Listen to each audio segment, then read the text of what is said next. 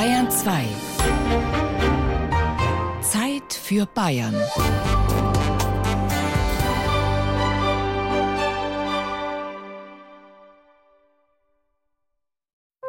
Bayern genießen.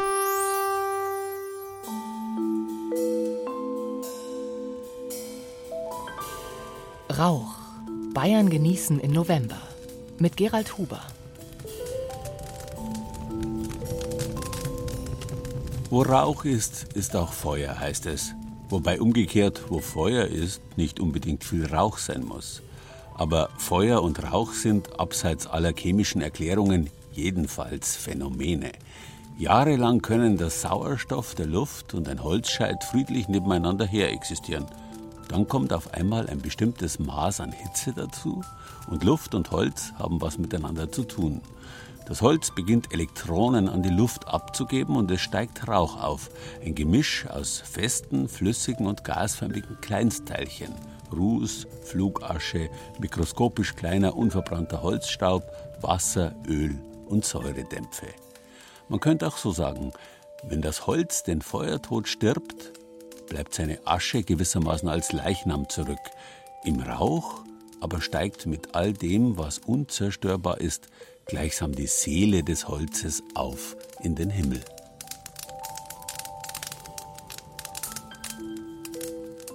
Insofern ist unser heutiges Bayern genießen Motto Rauch natürlich bestens geeignet für den toten Monat November, auch wenn es in unserer Sendung durchaus nicht todtraurig zugeht. Möglichst wenig Rauch in der oberbayerischen Bauernküche, möglichst fest Schwarzkräuchertes aus dem Rottal, möglichst kühl Rauchbier aus Bamberg, möglichst gut, was man im Allgäu mit Rauch macht, möglichst edel, Pfeifen aus Nürnberg, möglichst fein, Parfums aus Mainfranken, möglichst warm, Rauchwaren aus der Oberpfalz.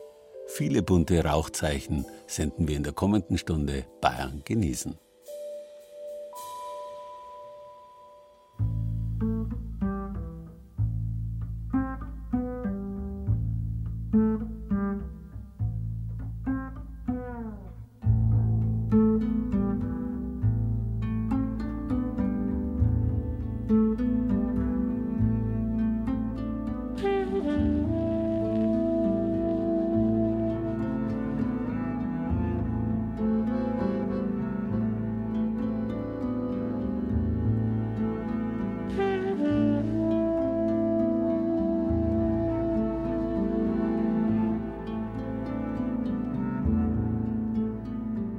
Feuer und damit Rauch begleiten die Menschen seit dem Beginn ihrer Geschichte.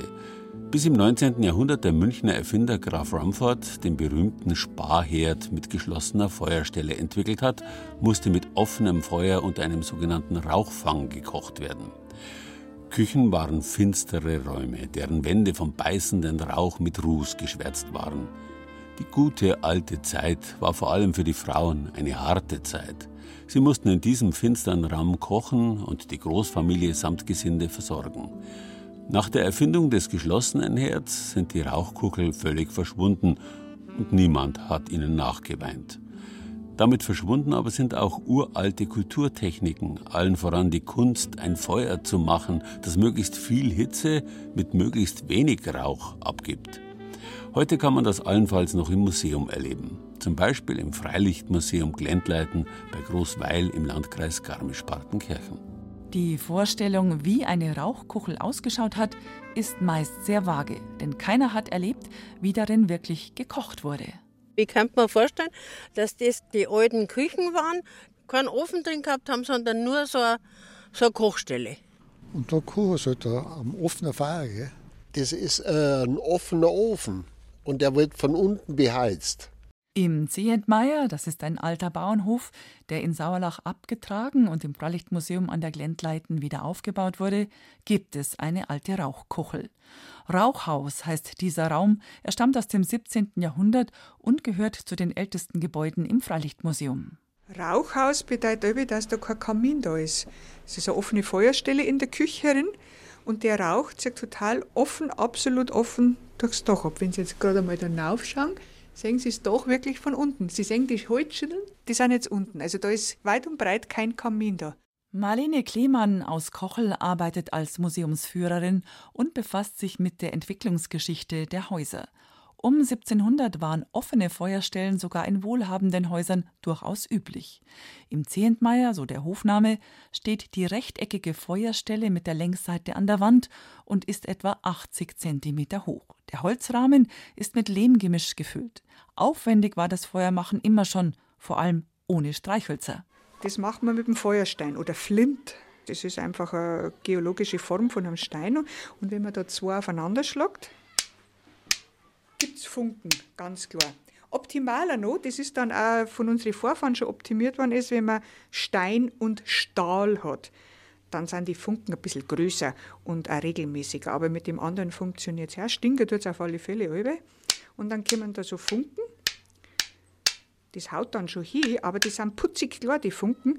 Das heißt, man muss dann immer drunter großflächig ganz, ganz feines, trockenes Material legen, in der Hoffnung, dass der Funken dann da reingeht. Marlene Klemann hat Holz und Sägespäne aufgehäuft und dann doch mit einem Streichholz angezündet. In dem dunklen Raum gibt es nur zwei kleine Fenster, doch die Türen an beiden Seiten stehen offen, sodass es immer leicht durchzieht. Die Wände sind mit Ruß überzogen in der Zeit, wo alles offen war, hat sich in der Küche kein Leben abgespielt. Da hat man eigentlich nur die notwendigsten Arbeit erledigt. Gelebt hat man da in der Stumm drin. Weit stumm war auch schon zu dem Zeitpunkt, das ist nicht überall so gewesen, aber bei uns im Oberbayerischen war das schon so, zum Beheizen. Man sieht jetzt da beim Zehentmeier da die, die Schür, so Hinterlader und das Loch da drüber. Das bedeutet, dass von dem trübrigen Kachelofen, von der Stumm, der Rauch in die Küche abzieht. Das heißt, man hat einen heizbaren, warmen, rauchfreien Raum gehabt. Deswegen hat sie zu Zehentmeierszeiten 1700 und auch noch lange Zeit danach das ganze Leben in der Stumm abgespielt. Noch züngeln kleine Flammen auf der Feuerstelle im Rauchhaus. Darüber steht ein schmiedeeiserner Dreifuß. Marlene Klemann nimmt einen schweren Topf und stellt ihn mit Wasser gefüllt auf das Eisen. Das Feuer braucht Zeit und Geduld. Ah, rauchen tut schon. Ich hab jetzt ein bisschen Neiblosen da ganz zart, nicht zu viel, sonst tue ich meine schöne Konstruktion verblasen. Aber so bis das erste Mal praktisch angreift. Nachher geht schon dahin. Das Herdfeuer musste gehütet werden, damit es nicht ausgeht und damit die Funken keinen Schaden anrichten. Daher war immer jemand an der Kochstelle. In der Nacht hat die Bäuerin dann die restliche Glut zusammengeschoben und in ein Mauerloch über dem Herd gesteckt. Damit war es leichter, am nächsten Morgen das Feuer wieder zu entfachen. Und was hat man in der Rauchkuchel gekocht? Es hat also im wahrsten Sinn des Wortes viele Eintopfgerichte gegeben, wo also in einer Pfanne oder in einem Topf das Essen zubereitet worden ist. Für die Zeit war die Hirse sehr verbreitet. Die Kartoffel, der Erdapfel, der war zwar schon bekannt, aber den hat man ja sehr lang sehr skeptisch angeschaut, den Erdapfel. Und überhaupt kann man sagen, Getreideprodukte ganz allgemein, das, was man heute auch so ein bisschen unter Mehlspeisen versteht, für die Zeit war Fleisch sehr selten eine Mahlzeit. Aber ansonsten war die Ernährung, im Sommer war es nur einigermaßen in Ordnung, aber im Winter schon sehr einseitig. Kraut und Rüben waren in Herbst und Winter die wichtigsten Nahrungsmittel, vor allem das Weißkraut mit dem wichtigen Vitamin C. Fleisch oder auch Wurst wurden auch in der Rauchkuchel geräuchert und damit haltbar gemacht. Jetzt knistert das Feuer, das Wasser im Topf kocht und der Rauch zieht nach oben Richtung Dach. Was für uns gemütlich ausschaut, war für unsere Vorfahren anstrengend und vor allem ungesund. Das ganze Bronchialsystem ist unheimlich angegriffen worden, bis hin zu chronischen Atemwegserkrankungen. Und solche Sachen weiß man tatsächlich sehr genau, weil es ja die sogenannten Physikatsberichte gibt. Die sind eine sehr gute Quelle, diese Physikatsberichte, um Aussagen über das Leben unserer Vorfahren zu machen. Der Rauch beißt in den Augen, an den Wänden hängt schwarzer Ruß und Marlene Klemann legt noch ein paar Holzscheitel nach. Die Museumsführerin aus Kochel kennt genügend Beispiele, wie ganze Höfe durch Unachtsamkeit dem Feuer zum Opfer gefallen sind. Also das ist primär das Allergefährlichste an so einer offenen Feuersituation, der Funkenflug. Die Flamme da, die kann ja einigermaßen überwachen. Da hat man, ah, jetzt hat es wieder eins geschnalzt. Das kann ich einigermaßen überwachen. Bei den Funken weiß ich nicht, wo die, in welche Richtung die gingen. Da ist jetzt oben im ersten Stock, über dem Dachbodenraum, alles offen. Und da, wenn da oben drum im ersten Stock das Heu lagert und da die Funken aufgehen, brauche ich gar nicht weiter hin. An diesem Wochenende finden auf der Glentleiten übrigens die Kachelofentage statt. Da erfährt man alles über Kochen, Heizen und Rauch in früheren Zeiten. Informationen dazu finden Sie wie immer auf unserer Internetseite unter bayern2.de.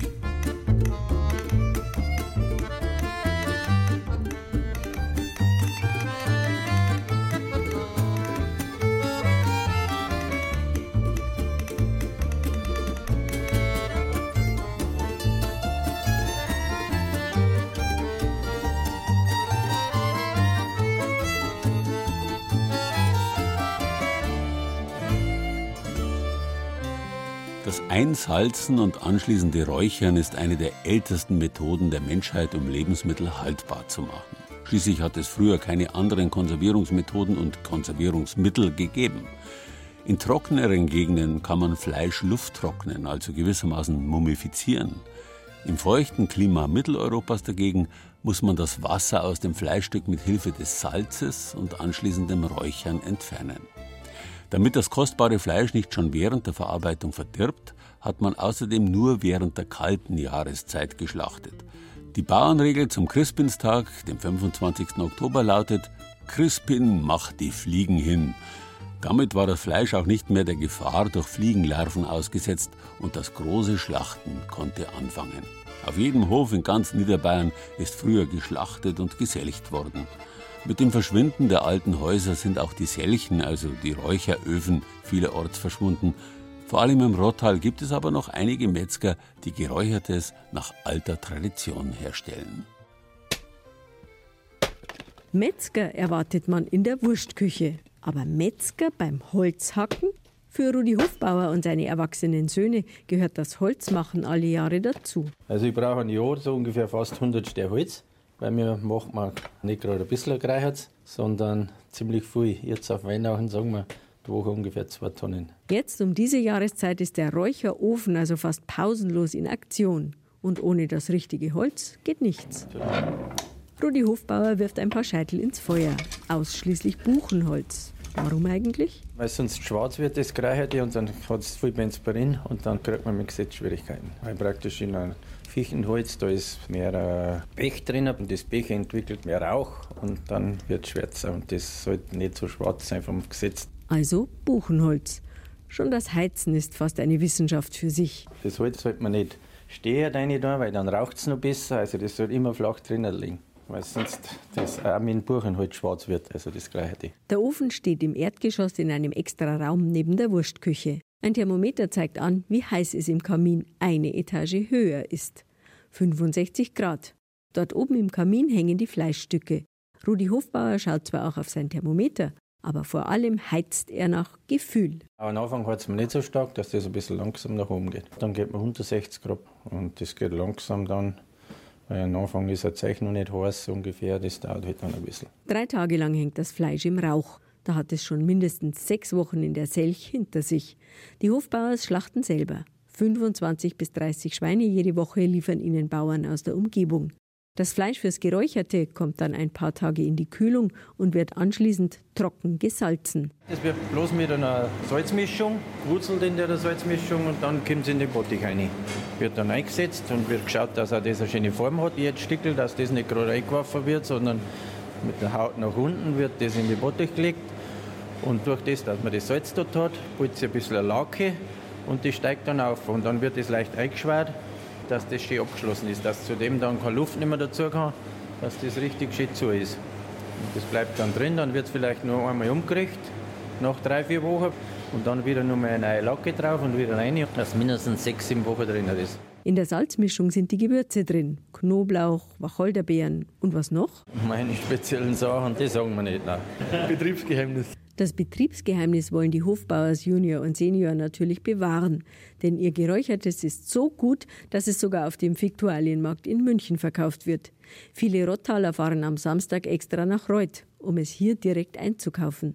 Antonie Hofbauer freut sich drüber und ist schon stolz auf das Geräucherte, das ihr Mann und ihre Söhne zaubern. Ich denke mal so, was ich gern isst, verkaufe ich ja gern. Und jetzt kann ich das an Kunden anbieten, wenn ich sage, ach, das ist jetzt ein schönes Fleisch. Man merkt das einfach auch, unsere Verkäuferinnen auch, oh, so, das ist ein schönes gereichertes Warum eigentlich ist vor allem das Rottaler Geräucherte so bekannt? Vielleicht haben sie da im Rottal schon immer viel Sau gehabt, weil es einfach eine flache Gegend ist für einen landwirtschaftlichen Anbau. Vom Getreide her und das, also nicht lauter Wiesen, weil wo es ein bisschen hügelig ist, die haben dann mehr Wiesen und die haben dann einfach hier. Aber zurück zur Herstellung. Nach den sechs bis sieben Wochen in der Salzlake, also in der Selch, kommt das Fleisch in den Rauch. Stolz öffnet Rudi Hofbauer die Türen zum Kamin. Zwei große Wagen voller Fleischstücke stehen drin. Fast 500 Schinken und Wammerlstücke hängen hier seit drei Tagen. Er schlüpft mit den Händen in Plastikhandschuhe und drückt ein paar Fleischstücke gefühlvoll zusammen. Also das ist jetzt schon, da fällt nicht mehr weit. Wenn man sieht, da, schon, da sind schon Fetttropfen dran, dann ist schon bald fertig. Und wenn man angelangt, das ist jetzt schon schön fest, genau. Auch hier braucht der Metzger wieder Gefühl für sein Gesichts. Was ist eigentlich der Unterschied zwischen gesächtem und geräuchertem? Das ist das Gleiche. Das Gesächte sagen wir mir in Niederbayern und das Geräucherte ist in München. Dialektmäßig ist das, gell? Antonie Hofbauer empfiehlt ihren Kunden übrigens, das Gesächte nicht nur zur Brotzeit zu essen, sondern es auch einmal zu kochen. Da können wir gleich wieder eine Sellerie, Zwiebel, Wacholderbeeren, vielleicht Pfefferkernel noch. Und dann wird das schwarze, also das schwarzgereichte Fleisch zuerst ein bisschen angewaschen, dass es nicht ganz so schwarz ist. Und das wird dann in dem Sud ungefähr eine Stunde gegart. Also ganz leise, also ein bisschen Hirn. Und dann macht man dazu ein Sauerkraut, Semiknädel und Bratkartoffeln. Vielleicht noch Meerrettich, mengt manche gern dazu. Und das wird dann ein deftiges Mittagessen. Aber natürlich ist so ein Stück geräuchertes, frisch aufgeschnitten zur Brotzeit ein Genuss und für die Hofbauers der Lohn für ihre Mühen. Übrigens spricht man in Bayern nicht von Salzlake oder vom Pökeln, sondern von der Sur und vom Einsuren. Da steckt selbstverständlich das Wort sauer drin. Und Geselchtes und Geräuchertes ist ursprünglich keinesfalls das gleiche.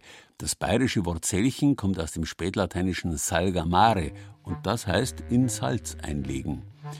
In Italien kann man heute noch zum Beispiel in Salz eingelegte Kapern und andere Früchte, Wurzeln und Kräuter kaufen. Fleisch muss man nach dem Einsalzen räuchern. So ist es schließlich dazu gekommen, dass Geselchtes und Geräuchertes heute gleichbedeutend sind.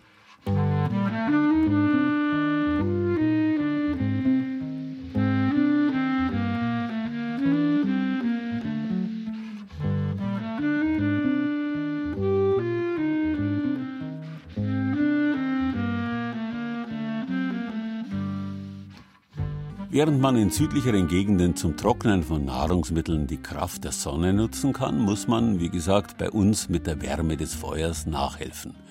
In früheren Zeiten, in denen man dafür noch keine so ausgefeilten Techniken hatte wie heute, haben deswegen viele Speisen nach Rauch geschmeckt. Das Bier sowieso, weil sowohl der Hopfen als auch das Malz über offenem Feuer getrocknet oder, wie man bei uns sagt, gedarrt wurde.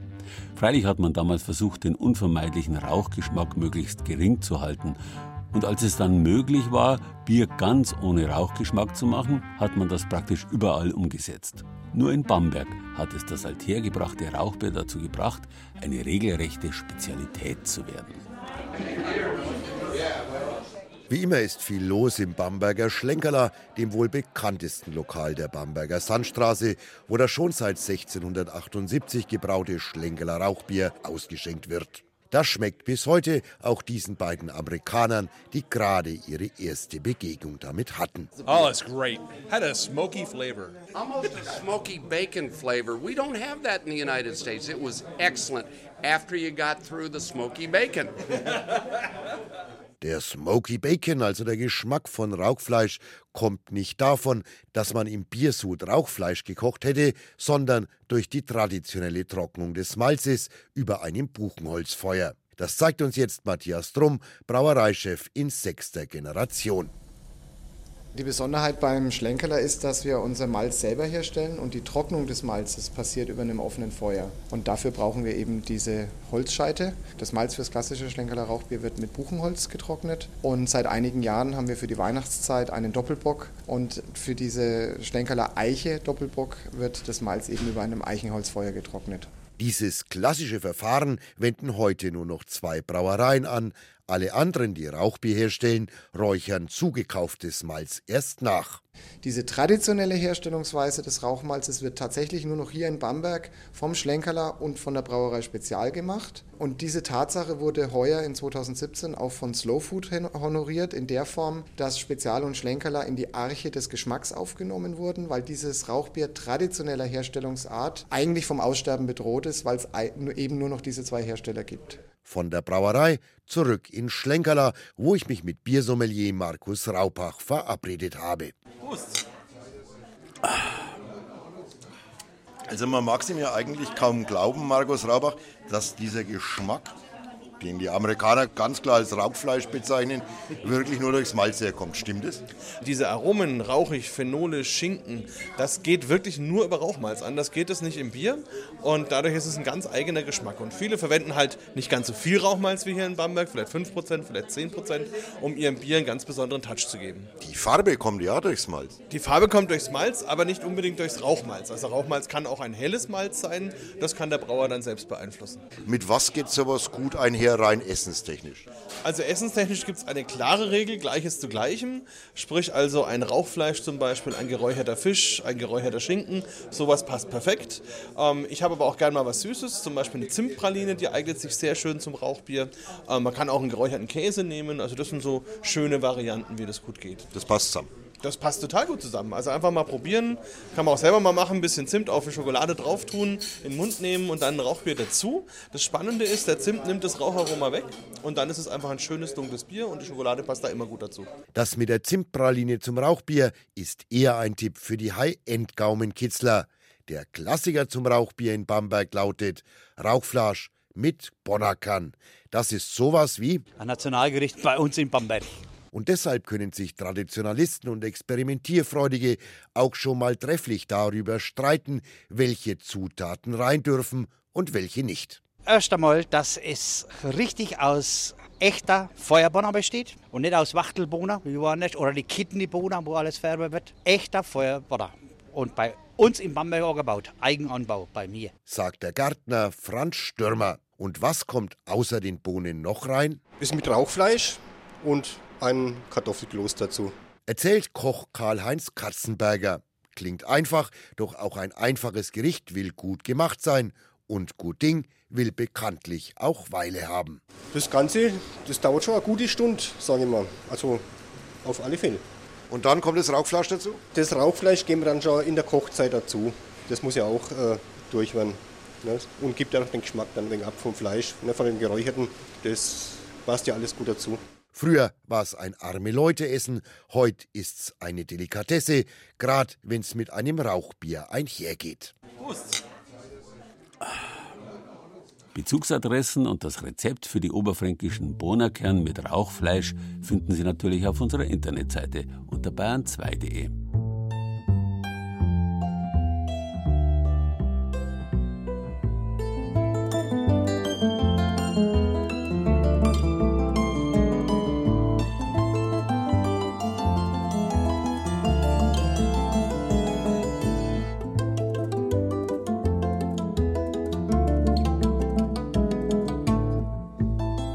gesagt, um etwas haltbar zu machen, kann man heute auf andere Techniken zurückgreifen. Eigentlich ist das Räuchern also nicht mehr notwendig.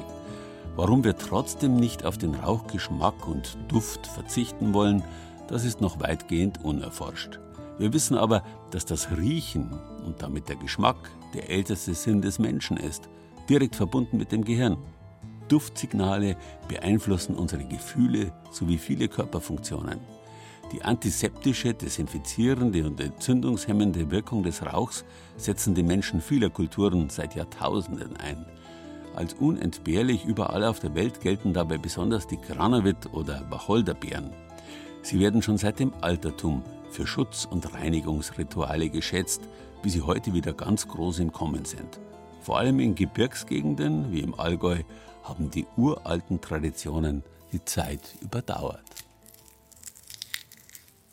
Gerti Epple, Kräuterfrau aus Weitenau im Oberallgäu, zerreibt Dost, also wilden Majoran, auf ihrer Hand, dann zerdrückt sie etwas Fichtenharz. Die Mischung streut sie vorsichtig über eine glühende Kohle, die sie zuvor mit einem Feuerzeug angezündet hat. Ungefähr zehn Minuten braucht die Kohle zum Durchglühen, dann kann mit ihr geräuchert werden. Der Dost und das Fichtenharz verströmen sofort einen intensiven Duft. Rauch steigt auf. Kurz bevor die Kräuter schwarz werden und zu stinken beginnen, streift Gerti Äpple sie mit einer Zange von der Glut. Der Rauch wabert noch ein wenig durch den Raum und wird immer dünner. Das Räuchern ist eine uralte Geschichte, eine uralte Tradition. Man hat es früher so nebenbei gemacht. Also ich weiß es noch, dass meine Oma dann einfach auch nach dem Kochen mittags schnell hergegangen ist und einfach ein paar Blättchen Salbei, ein paar Blättchen Minze auf den heißen Ofen gelegt hat, um dort die Küchendämpfe wegzuräuchern, um die Atmosphäre im Raum, wenn die 10 oder 15 Leute am Tisch äh, saßen, wieder zu neutralisieren. Ich denke, die haben das früher so ganz normal gemacht, haben nicht lang drüber geredet, aber ich bin mir sicher, sie wussten, was sie taten. Gerti Äpple hat sich schon immer für Kräuter interessiert und irgendwann merkte sie, ich muss mich da weiterbilden, mehr lernen. Sie machte eine Ausbildung und darf sich jetzt Fachfrau für rituelle Räucherkunde nennen. Wir Kräuterleute sagen, es ist dann der Geist der Pflanze. Es werden zwar auch die Duftstoffe frei, die riecht man ja auch und die gehen ja auch über unsere Nase ins Stammhirn, aber sie gehen auch noch mal ein Stück tiefer. Eine lange Tradition hat im Allgäu zum Beispiel das Räuchern in den Rauhnächten. Man hat immer Räucherkräuter ausgewählt.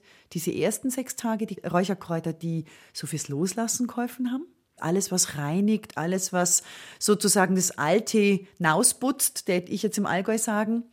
Und die anderen sechs Tage hat man eigentlich gesegnet. Und da hat man vor allem Kräuter genommen wie das Johanniskraut, der Alant, Kräuter, die immer so auch einen ganz angenehmen Duft haben, die aber auch von der Wirkung her immer einem eine Zuversicht geben. Der Rauch vertreibt dicke Luft im realen wie im übertragenen Sinn. Und die Pflanzen helfen Menschen, denen es nicht gut geht. Davon ist Gerti Äpple überzeugt. Für jeden, dem es hilft, ist es eigentlich nur gut, ja, weil er dann wieder mit seinem Leben besser zurechtkommt, wieder frischer, froher sozusagen seinen Alltag verrichten kann. Und wenn es nichts hilft, dann ist es zumindest sehr entspannend gewesen. Jedes einzelne Kraut hat bestimmte Eigenschaften. Manche sind verborgen, wie die des Eisenkrauts, das früher Männern, die in den Krieg zogen, mitgegeben wurde, weil es die Seele schützen sollte. Andere offensichtlich und vielen bekannt, wie die desinfizierende Wirkung von Wacholder. Der Wacholder ist ein Kraut für die Ahnenlinie. Das heißt, alles, was an alten Geschichten, die eben, ich sag mal, uns belasten aus der Ahnenlinie, werden gereinigt. Werden sozusagen die Bakterien, die schlecht machen sind, die werden abgetötet. Und man kann freier wieder letztendlich sein Leben leben. Und da ist sie, die Verbindung des Spirituellen mit dem Profanen, dem Essen. Denn Wacholder spielt auch in der Fischräucherei von Martin Vögel in Oberstaufen eine wichtige Rolle. Ganz früh morgens, wenn es jetzt noch stockdunkel ist, ist der Fischwirt in seiner Räucherkammer schon lange fleißig. Die Forellen und Saiblinge werden sorgfältig gewaschen, dann auf einen Haken gespießt, ganz vorsichtig, damit der Fisch auch keinen Schaden nimmt.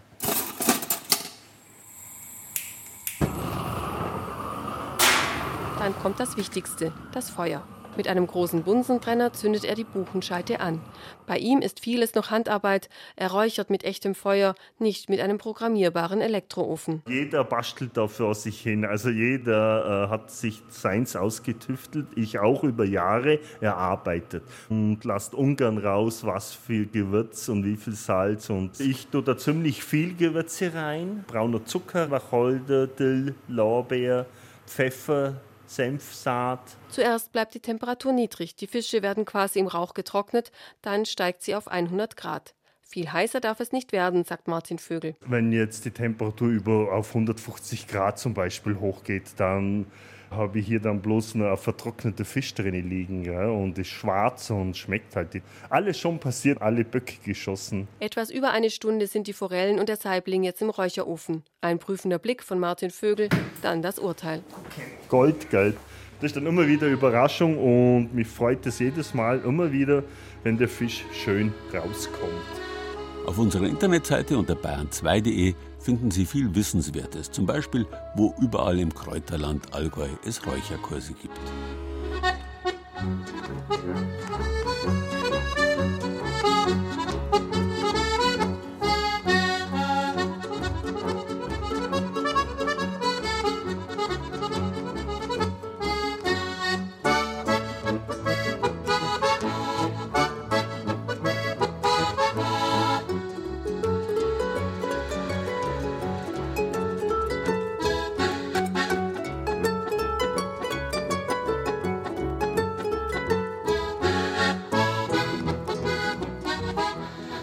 Eines der ältesten und vornehmsten aller Räucherwerke ist der Weihrauch.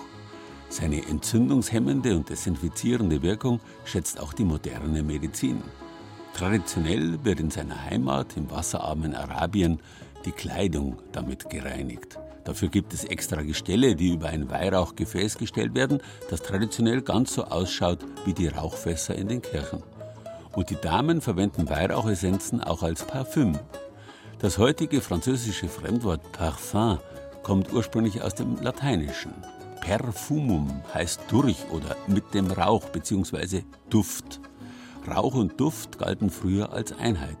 Unser Wort Rauch ist mit Riechen und Geruch verwandt. Rauch steigt wie der Duft in die Nase.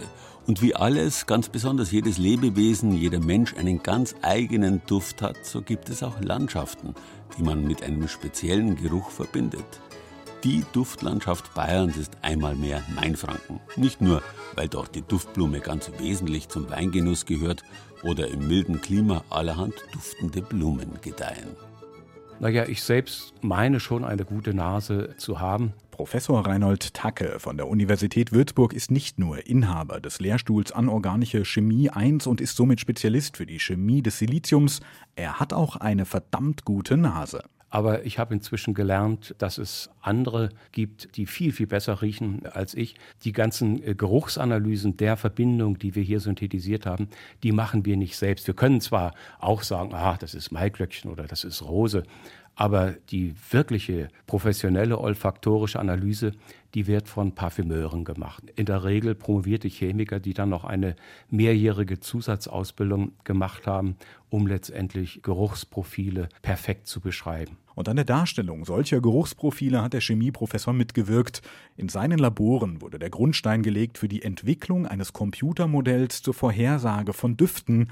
Ein höchst wissenschaftlicher Prozess, keine Frage, kompliziert, genauso wie das, was sich in unseren Köpfen abspielt, wenn wir einen Duft wahrnehmen. Wir können uns das etwa so vorstellen, dass der menschliche Organismus etwa 350 verschiedene Riechstoffrezeptoren hat, also große Proteine, an die dann kleine Riechstoffmoleküle binden können. Und im Falle einer solchen Bindung verändert sich dieses Protein strukturell etwas und als Ergebnis dessen werden dann elektrische Signale an das Gehirn weitergegeben und so entsteht also letztendlich ein Geruchsmuster. 350 verschiedene Riechstoffproteine. Das klingt viel. Tatsächlich sind es aber noch deutlich mehr unterschiedliche Gerüche, die wir wahrnehmen können. Das liegt daran, dass die kleinen Moleküle sozusagen an vielen unterschiedlichen Stellen der Rezeptoren andocken können und so für Geruchseindrücke sorgen. Insofern ist es möglich, eben zu reden von einem Maiglöckchenduft, einem Rosenduft, einem Patchouli-Duft oder woran wir im Moment gerade arbeiten, ein Galbanum-Duft. All das ist möglich. In ihrem kleinen Labor im beschaulichen Örtchen Richelbach im unterfränkischen Landkreis Miltenberg arbeitet Carmen Dupetit gerade an ganz anderen Düften. Das ist einmal das Eau de Rose, dann ist das einmal das Agua Mirabilis.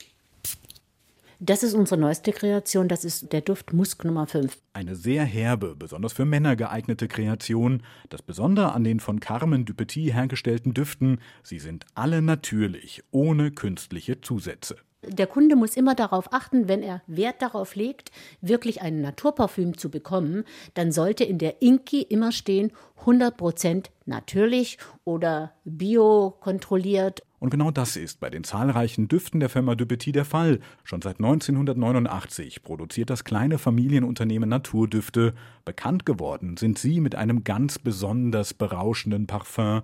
Auf der Messe Biofach stellten sie damals ihren Duft Cannabis vor. Also das Parfüm selbst, da denken die meisten natürlich erstmal an Cannabis, Rauschmittel und so weiter. Das Parfüm selbst hat eigentlich mit dem Cannabisöl oder mit der Pflanze überhaupt nichts zu tun, weil es ist eine Parfümkomposition, die aus verschiedenen ätherischen Ölen zusammengesetzt wird, die dann auch getestet wurde. Wir waren sehr überrascht von Ökotest und das war so der Beginn eigentlich, das, was uns Mut gemacht hat, weiterzumachen. Um einen solchen Duft zu kreieren, reicht es natürlich nicht aus, ein paar Zutaten zusammenzumischen. Da ist schon ganz viel an Erfahrung und Fingerspitzengefühl gefragt.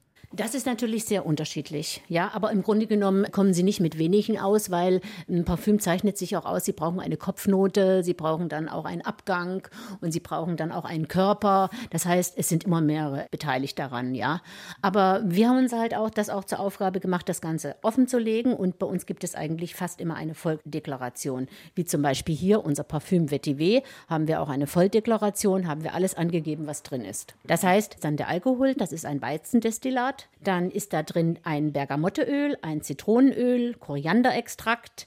Extrakte stellen wir zum Teil auch selbst her. Jasminöl, Lavendelöl, Linolönöl, Morschusskörnerextrakt, Orangenöl, Rosmarin, Vetiver, Ylang-Ylang. Das Parfüm machen, das kann man bei Dupetis auch in Wochenendseminaren erlernen. Da ist es dann auch möglich, einen Duft zusammenzumixen, der einen vielleicht an den letzten Urlaub, an seine Heimatregion oder sonstige positive Lebensereignisse erinnert. Einfach ist das aber nicht. Da steckt auch viel theoretisches Wissen dahinter, das erst vermittelt werden muss. Man kann die Parfüme einteilen in Sauerfrucht, süß, blumig, fettig, krautig, balsamisch, herb, bitter, minzig. Chemieprofessor Reinhold Tacke, der berufsbedingt über ein sehr gutes Näschen verfügt, macht aber Mut. Gut riechen, sagt er, das kann man schließlich lernen. Da muss die physiologische Basis stimmen und dann kann man in der Tat durch Training viel dazulernen. Es gibt Frauen, die schärfer aussehen. Es gibt Frauen, die klüger sind. Vielleicht gibt es Frauen mit schöneren Füßen. Manche mehr Web und manche mehr Kind. Ich weiß, es gibt sie mit Irokesen, mit Dauerwelle, Pony oder Zopf. Doch keiner hat das was dich so anders macht. Und das will mir nicht aus dem Kopf. Ich träum von dir, ich denk an dich den ganzen Tag. Denn du riechst so gut.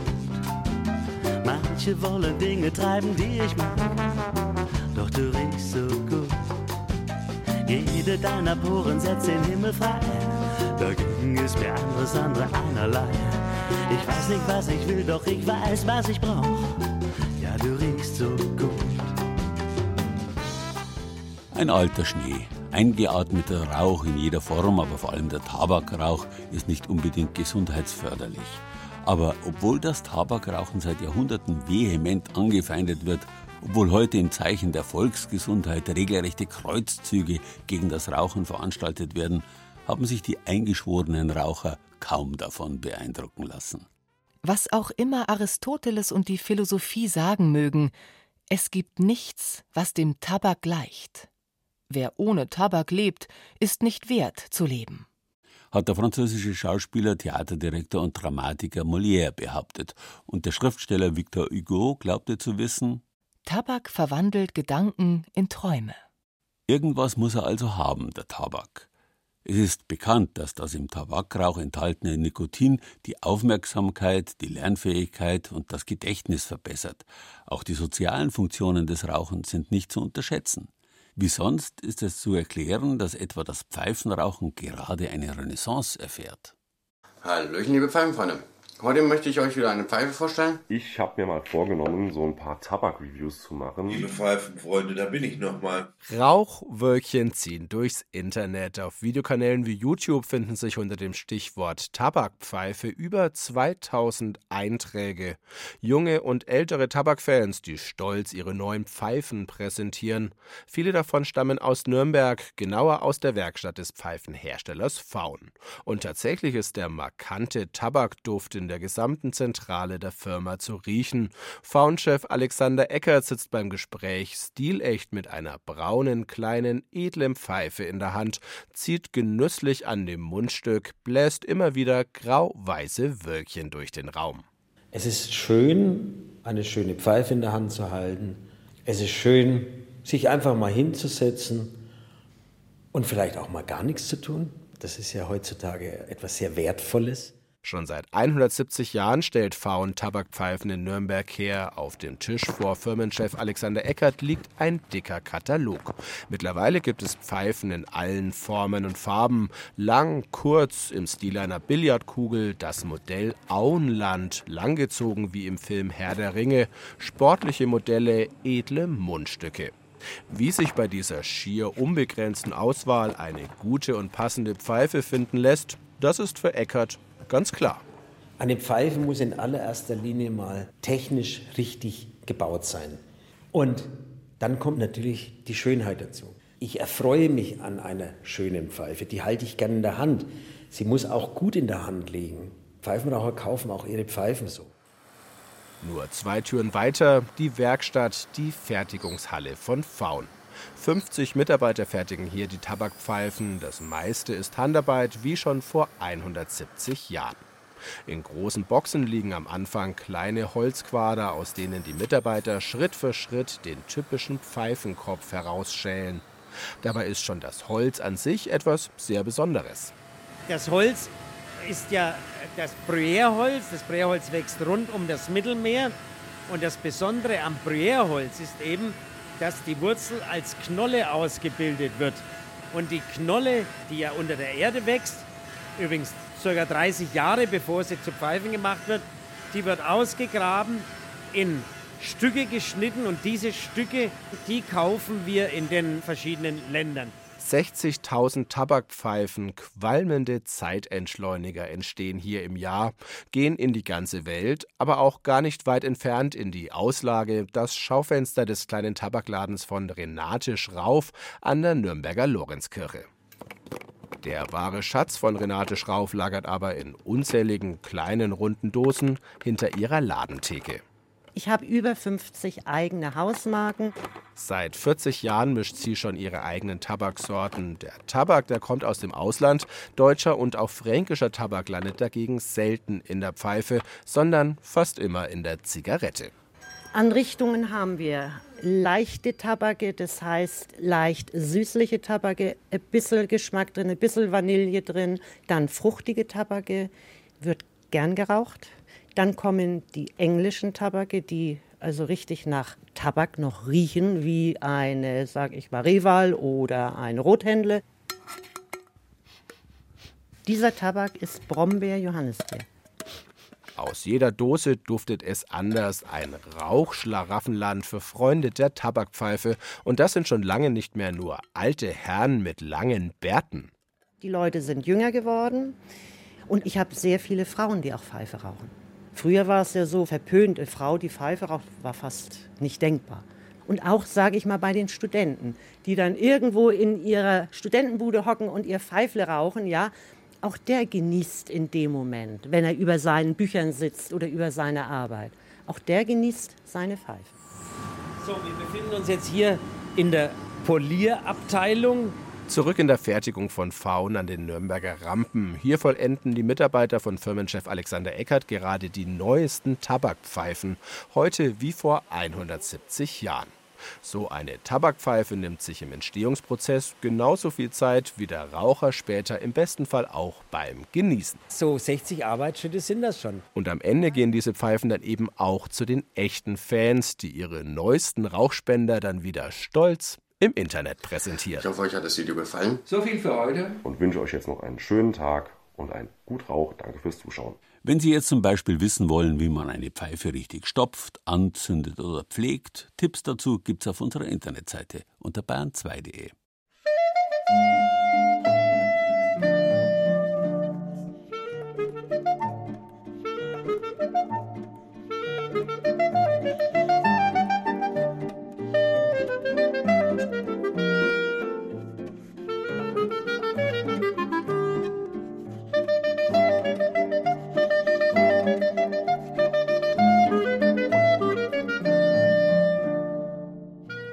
Rauch im Sinn von Duft gibt es noch eine zweite Bedeutung von Rauch, die gar nichts mit Geruch zu tun hat.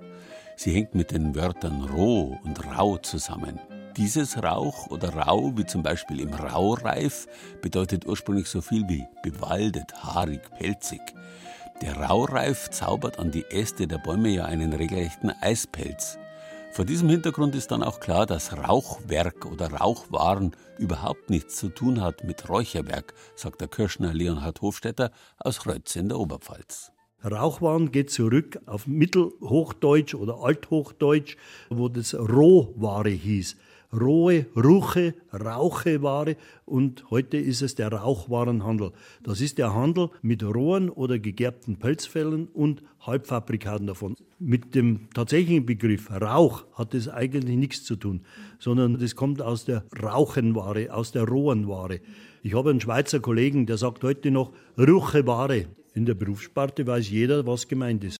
Das ehrbare Kirschner Handwerk ist bei uns in Mitteleuropa mittlerweile fast ausgestorben. Noch vor 30 Jahren zum Beispiel hat ein Bisamjäger, der diese Landschaftsschädlinge nach wie vor dezimieren muss, für jeden Bisambalg Geld bekommen. Heutzutage werden die Tiere mitsamt ihrem Pelz entsorgt, weil niemand mehr Pelz tragen will. Ein eher zweifelhafter Auswuchs des Tierschutzes. Trotzdem, es gibt in Bayern noch Kirschner, die ihr Handwerk verstehen. Wie bügelt man abgezogene Tierfelle mit einer Holzplatte und Metallklammern? Damit sie in Form bleiben, werden sie gezogen mit Druckluftnaglern, festgetackert auf der Platte und getrocknet. Und nach dem Trocknen bleibt das in dieser Form, die der Kirschner da vorgegeben hat.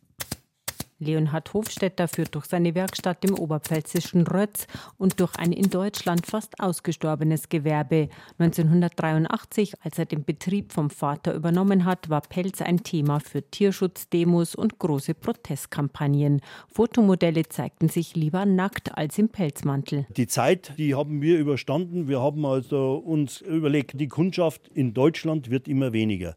Wir müssen also international auf Messen gehen.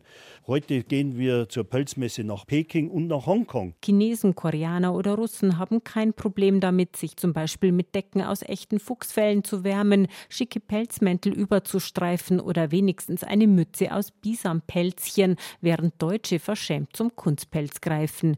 Der ist für den Kirschnermeister viel schlimmer als echter Pelz. Es ist nichts anderes als eine Plastiktüte. Ist dasselbe Grundmaterial wird aus Erdöl gewonnen, ist umweltschädlich bei der Herstellung und umweltschädlich bei der Entsorgung. Der echte Pelz wandert in die Tonne und das andere soll ich machen. Was Tochter Christina, 33 Jahre alt und studierte Betriebswirtin, da in Seidenpapier wickelt für Kunden in Estland und in der Schweiz, ist tatsächlich viel zu schön für die Mülltonne. Das ist ein skandinavischer Finnrakun, also praktisch Marderhund, blau gefärbt. Da haben wir jetzt einen Blue Frost Fuchs und ein deutsches Kaninfell weil das gibt ja in Deutschland noch ganz viel Kleintierzucht und diese Kaninchenausstellungen und so weiter. Aber irgendwann werden sie halt geschlacht und dann sind wir dran und kaufen diese Felle. Rund 50.000 jedes Jahr. Die Kaninchen hatten vorher ein gutes Leben, sonst würde ihr Fell nicht so makellos glänzen und sich so seidig weich anfühlen, sagt die 33-Jährige, von wegen Quälzucht das mit dem Tier quälen, wenn es für einen Pelz ist, bringt das nichts. Das Tier, dem muss gut gegangen haben. Egal, ob das jetzt ein Wildtier ist, das natürlich für sich selber verantwortlich ist, oder ein Zuchttier, muss es dem rundherum gut gegangen haben, weil sonst kann man es für einen Pelz nicht weiterverarbeiten. Gute Qualität, das gilt auch für die Fuchs-, Steinmarder- oder Waschbärfälle, die Jäger aus ganz Deutschland zu Hofstetter nach Rötz schicken. Tierarten, die ohnehin gejagt werden müssen, damit sie mangels natürlicher Feinde nicht überhand nehmen. Mehr als 460.000 Füchse werden zum Beispiel in Deutschland pro Jahr erlegt und enden in der Regel als wertloser Abfall. Nur 14.000 Fälle, gerade mal drei Prozent, landen gesäubert und luftgetrocknet bei einer gelernten Kirschnerin, wie etwa Melanie Scheller, die den Pelz aufwendig mit einem sogenannten Kirschnermesser salonfein macht. Der wird ja vom Jäger mit einem Schrot geschossen. Natürlich hat er dann auf der Lederseite diverse Löcher. Wir müssen dann sogenannte Ellipsen ziehen, das heißt so umfahren und wie so eine kleine Ellipse das Loch mit rausschneiden. Bei dem Loch ist es immer verfüllt und das darf ich auch nicht sein, weil das Fell soll ja auf der Haarseite sowie auf der Lederseite gut ausschauen und dann wird es genäht. Und dann wird daraus zum Beispiel ein flauschiger Muff zum Handwärmen. Die meisten Tierfälle aus der Werkstatt Hofstetter aber gehen nach ihrer Aufbereitung an große Modemarken. Zum Beispiel Kapuzenstreifen, Innenfutter, Manschetten, Kragen, die werden bei uns vorgefertigt und werden an diese Konzerne dann weiter geliefert. Wir beliefern, ohne jetzt die Namen nennen zu wollen, aber sehr große, trendige Modefirmen. Dafür muss das Rötzer Familienunternehmen garantieren, dass die Fälle völlig schadstofffrei sind Hofstetter lässt sie in Spezialbetrieben in Europa gerben, ohne Formaldehyd, Chrom 6 oder andere giftige Substanzen.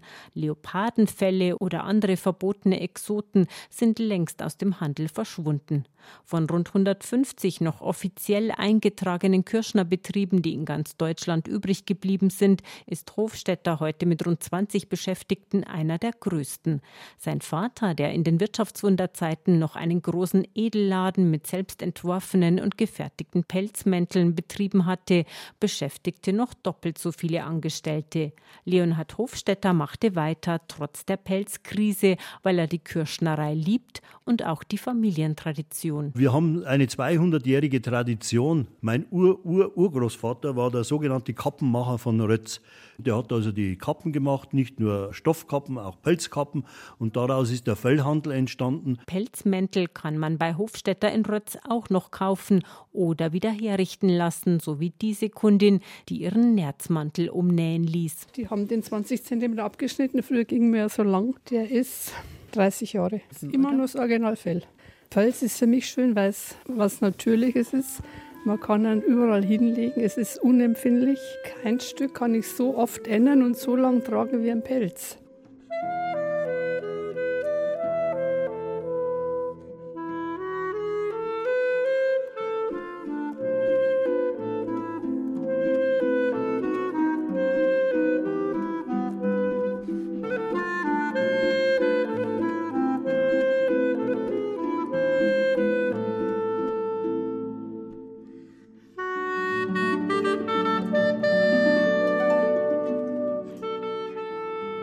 Sehen, am Rauch streiten sich die Geister, ganz gleich, ob damit Rauchwaren zum Räuchern oder zum Wärmen gemeint sind. Abgesehen von all den in der vergangenen Bayern Genießenstunde beschriebenen positiven Eigenschaften, die Rauch unbestritten hat, kann Rauch tatsächlich recht unangenehm sein. Er kann beißen und kratzen. Das können Pelze genauso wie der Rauch des Feuers. Vielleicht gibt es da sogar einen uralten sprachlichen Zusammenhang, der auf die indoeuropäische Wurzel Reu, Reuk zurückgeht und die alles bezeichnet, was kratzt, beißt oder reißt. Zu dem Wortfeld gehören auch das Reißen und der Raub, das Raufen, die Reude und das Räuspern. Auch das Rauschen, das englische Rush und sogar der Rausch hängen damit zusammen, womit wir wieder bei den rauschhaften Substanzen im Rauch wären. Und schon unsere Vorfahren haben gewusst, der Rauch und der Duft, die in den Himmel steigen, gehören Gott. Was zurückbleibt, zum Beispiel der köstliche Braten, der Martinigans, das ist der Anteil der Menschen. Und das ist an einem kalten Novembersonntag ja auch nicht zu verachten, oder? Rauch. Das war Bayern genießen im November.